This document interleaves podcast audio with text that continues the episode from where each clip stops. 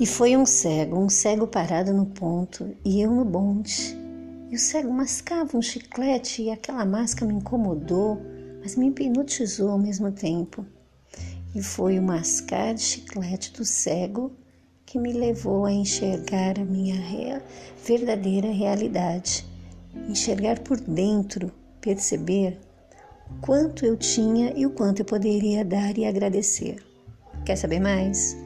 Leia o conto O Amor de Clarice Lispector.